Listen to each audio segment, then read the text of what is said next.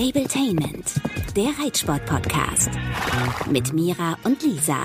So fängt der Podcast Stabletainment immer an. Es ist unser Partner-Podcast. Stabletainment heißt so viel wie Stallhaltung. Es geht immer um Pferde und es ist ein Wohlfühl-Podcast. Aber diesmal ist das anders.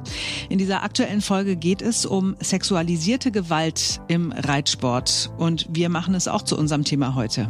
Ich bin Simone Panteleit. Und ich bin Marc Schubert. Es ist Montag, der 6. September 2021. Das bedeutet, es beginnt ein neuer Tag. Den Anfang macht aber die Politik. So wenige Wochen vor der Wahl ist das völlig in Ordnung, wenn Politiker in Talkshows sitzen. Sonst denkt man ja immer, oh, muss das schon wieder sein? Aber diesmal geht es ja um die Wahl. Die Anne Will-Redaktion hat sich den Titel überlegt, steht Deutschland vor einer Richtungswahl? Richtungswahl. Wann haben wir das Wort zum letzten Mal benutzt? Haben wir es jemals benutzt? Es soll aber äh, wahrscheinlich einfach nur sagen, dass es bei der Wahl auch um die generelle politische Ausrichtung geht. Problem ist, man kann immer erst hinterher sagen, ob es eine Richtungswahl war oder nicht. Aber eigentlich wollen sie ja was ganz anderes sagen, es aber nicht so negativ klingen lassen. Die Frage war doch eigentlich, steht Deutschland vor einem Linksruck? Eigentlich saßen da Spitzenpolitiker in der Runde, aber eben Politiker, die in der Öffentlichkeit gerade keine so große Rolle spielen. Norbert Walter Borjans, SPD-Chef, Janine Wissler, Linken-Chefin, Tino Kruppalla, AfD-Chef war auch da und für die Union Ralf Brinkhaus, immerhin Fraktionschef. Ja, natürlich gab es keine großen Überraschungen, alles Dinge, die wir vorher schon wussten. Erstens, Linke und SPD haben Überschneidungen und denken darüber nach, durchaus zusammenzuarbeiten. Und die CDU warnt vor den Linken in der Regierung, warnt vor einem Linksruck. Nehmen wir erst einmal die Frage, will die SPD denn nun mit den Linken? Hat Olaf Scholz dabei etwas zu sagen oder machen das Esken und Walter Borjans unter sich aus? In der Sendung hat Walter Borjans eine Antwort gegeben, die zu erwarten war. Bitte achtet jetzt gleich mal auf äh, Füllfloskeln, die nicht halten, was sie versprechen und die wir äh, jetzt gleich hören in ähnlicher Form und auch in den kommenden Tagen und Wochen immer mal wieder bis zur Wahl. Erste Aussage, wir haben ganz klar gesagt oder wir haben immer gesagt, nach so einer Formulierung kommt häufig etwas, was überhaupt nicht klar ist. Dann die nächste Formulierung, dann müssen wir weitersehen, dann müssen wir sehen oder dann müssen wir reden, heißt, ich lege mich auf gar nichts fest, alles kann kommen, alles werfe ich über den Haufen, was ich bisher gesagt habe, weil irgendwann reden wir ja nochmal neu. Und dann so Formulierungen, die in die Ecke gehen, alle demokratischen Parteien müssen miteinander reden können, koalitionsfähig sein. Ja, mag sein, aber Wahrheit ist, es gibt nirgendwo die Verpflichtung, mit allen demokratischen Parteien Koalitionsgespräche oder Sondierungsgespräche zu führen. Hier ist jedenfalls jetzt der Auszug äh, von Anne Will. Walter Borjans spricht über eine mögliche Zusammenarbeit mit den Linken. Wir arbeiten jetzt dafür, dass wir so stark werden wie nur eben möglich, um dieses Programm auch umsetzen zu können, so viel wie möglich.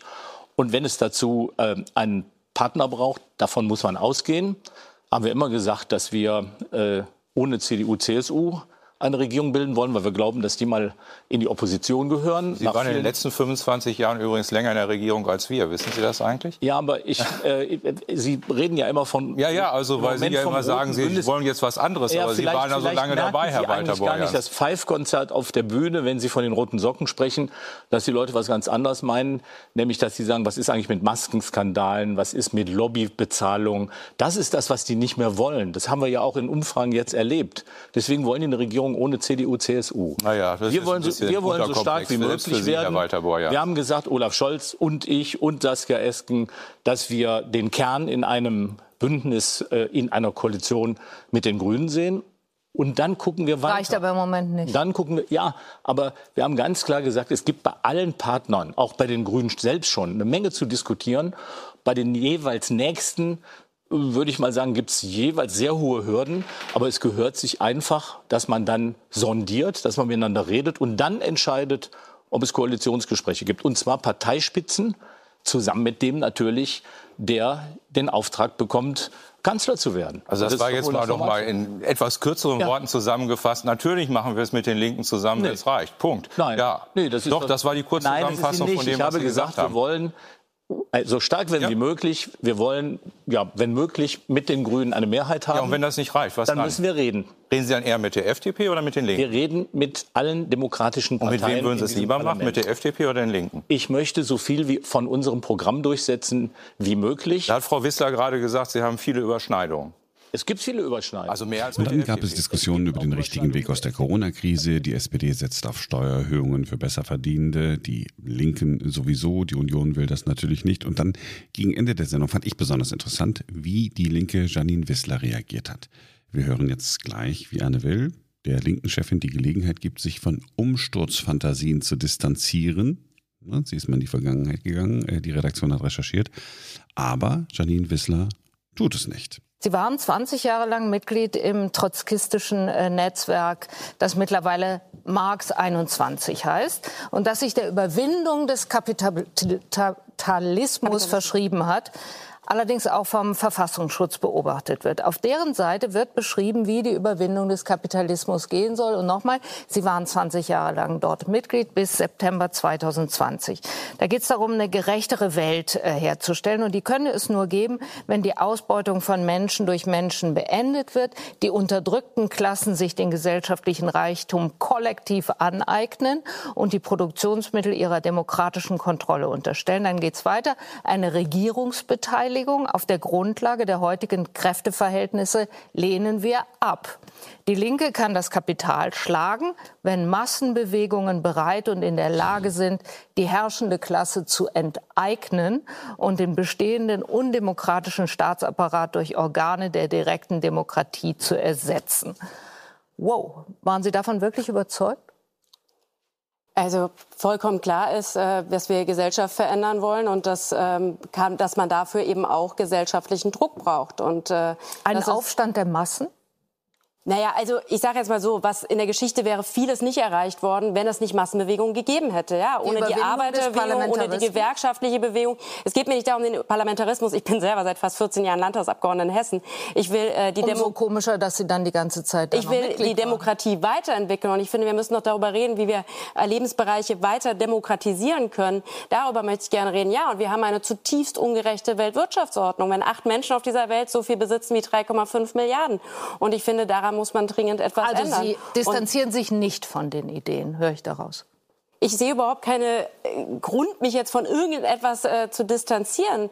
Oh, ich kenne tausend gute Gründe, sich davon zu distanzieren. Erstens ist es Schwachsinn, zweitens lässt es sich nicht umsetzen, drittens will es niemand und die Geschichte hat gelehrt, es hat noch nirgendwo funktioniert. Diese Umsturzfantasien sind einfach nur das, was sie schon immer waren, totaler Schwachsinn. Aber auf der anderen Seite, wir haben wenigstens erfahren, das ist die Linkspartei, wie sie wirklich tickt. Und damit sind wir beim Sport, genauer gesagt beim Reitsport. Wir sprechen über sexualisierte Gewalt im Reitsport. Vor einigen Jahrzehnten ist über solche Themen noch nicht gesprochen worden. In allen möglichen Sportarten aber gibt es genau dieses Problem. Sehr häufig sind Kinder und Jugendliche Opfer und sie sind es, die sich oft nicht wehren, oder auch einfach nicht wehren können. Lisa Kestel ist bei uns. Sie hat ja zusammen mit ihrer Freundin Mira den Podcast Stabletainment und ist auch beim WDR Insta-Account Die mit den Pferden. Hallo Lisa. Hallo ihr zwei. Euer Podcast hat den Untertitel 20 gut gelaunte Minuten mit ganz viel Pferd drin. Aber diesmal habt ihr euch anders entschieden. Warum? Weil dieses Thema leider genauso zum Reitsport gehört wie die ganzen schönen Geschichten. Wenn du sagst, es gehörte zum Reitsport, dann möchte man eigentlich kotzen. Ja, ganz zu Recht. Also das, es gibt ja wirklich kleine Dinge, die fast tagtäglich passieren. Das ist ein Spruch, oft irgendwie sexistisch oder sexualisiert. Ähm, das kann eine Berührung sein, wie der äh, lustig gemeinte Klaps auf den Po oder überhaupt jemanden äh, zu berühren. Und das geht ja dann wirklich tatsächlich unter Umständen, wenn es richtig schlecht läuft, noch viel weiter.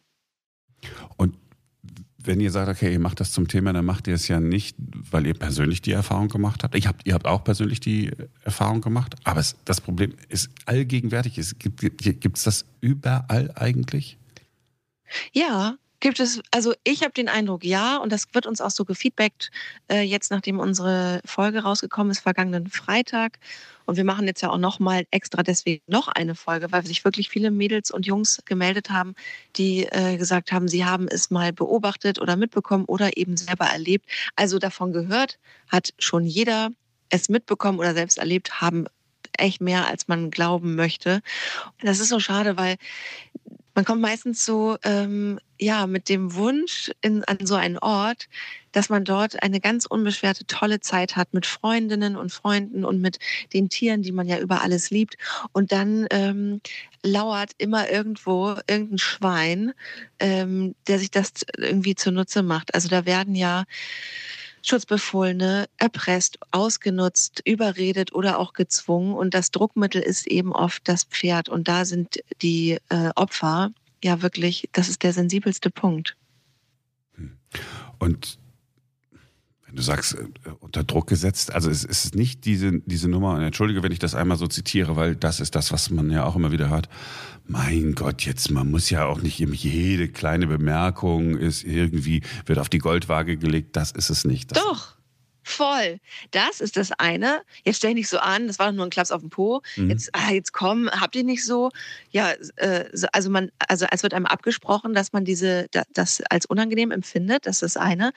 Aber das, was ich eigentlich meinte, was wirklich äh, das noch viel größere Problem ist aus meiner Sicht, ist, dass es Gru Grüppchenbildung gibt, dass es äh, Abhängigkeiten gibt durch eben Gruppen, das Zugehörigkeitsbestreben ähm, zu, zu gewissen Gruppen und eben auch ähm, die Pferde als Druckmittel in dem Sinne, dass vielleicht Leute, die keine Pferde haben, äh, denen wird in Aussicht gestellt, sie könnten aber und dann geht das dann einher mit, da gehört aber noch dieses und jenes dazu. Das wird ja gar nicht so plump unbedingt ausgesprochen, sondern die geraten dann da so rein.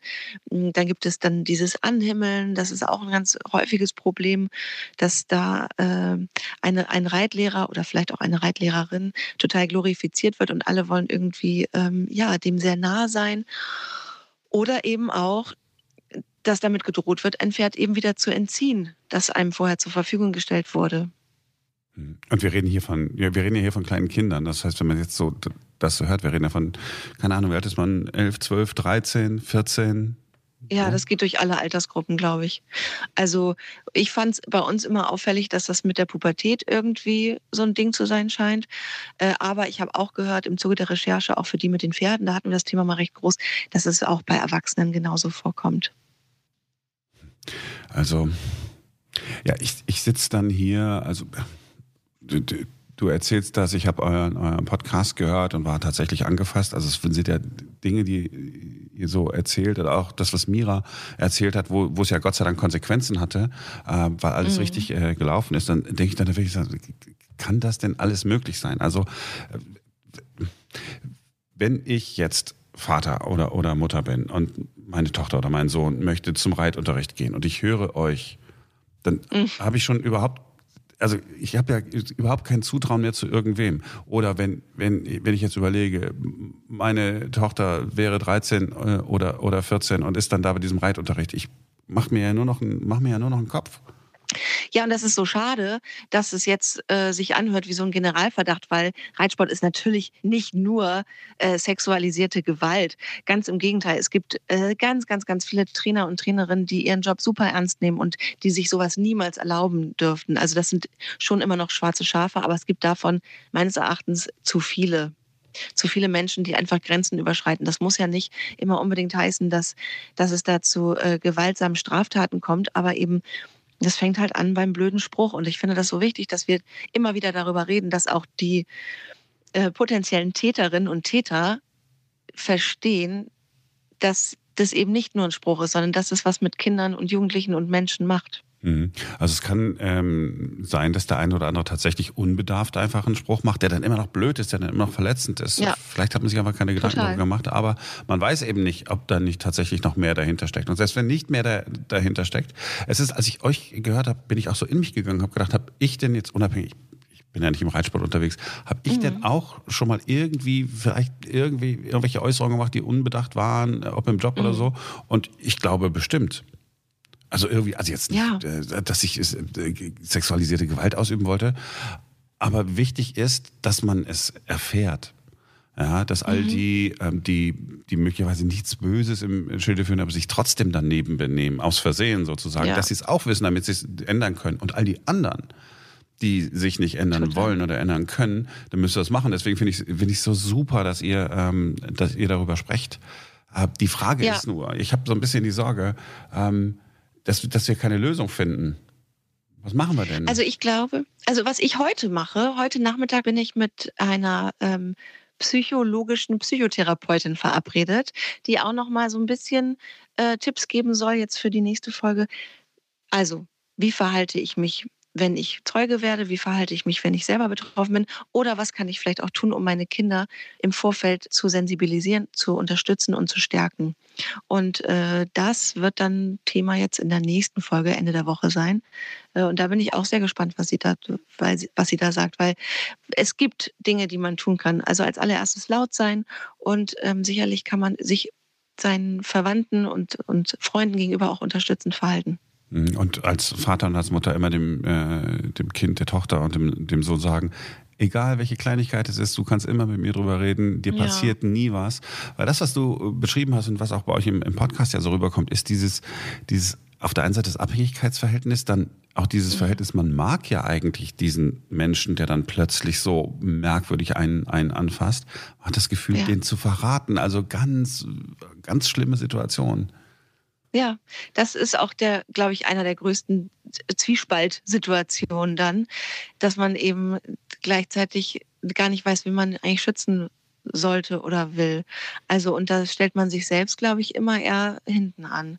Und ich glaube, dass auch viele, gerade jüngere Opfer, äh, das, ja, die Schuld bei sich suchen.